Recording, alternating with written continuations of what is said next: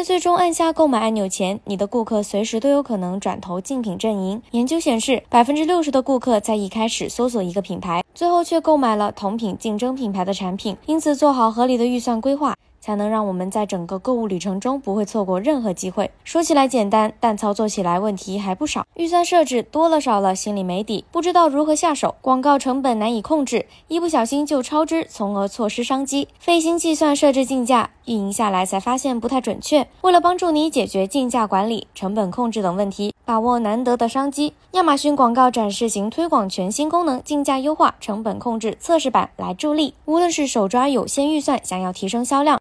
还是准备大展拳脚，扩展业务规模。借助亚马逊的第一手数据，全新的竞价优化、成本控制功能，为你简化繁复的手动设置程序，帮助你实现业务目标。三大功能优势让你提升效益、扩大规模更轻松。你无需再耗费心力计算和设置竞价，不仅节约了时间，还可以获取更合适的竞价。你只需要设置成本控制，就可以把竞价交给系统自动调整，进一步扩大规模。在设置的成本下，竞价会动态更新，持续赢得潜在机会。一般创建展示型推广广告时，有两个重要的设置会影响结果和花费，那就是竞价和投放方案。现在竞价优化、成本控制功能会预先启用，为你把好竞价关。在启动后，手动的竞价控制选项不再可用，包括添加建议竞价或输入具体的竞价金额。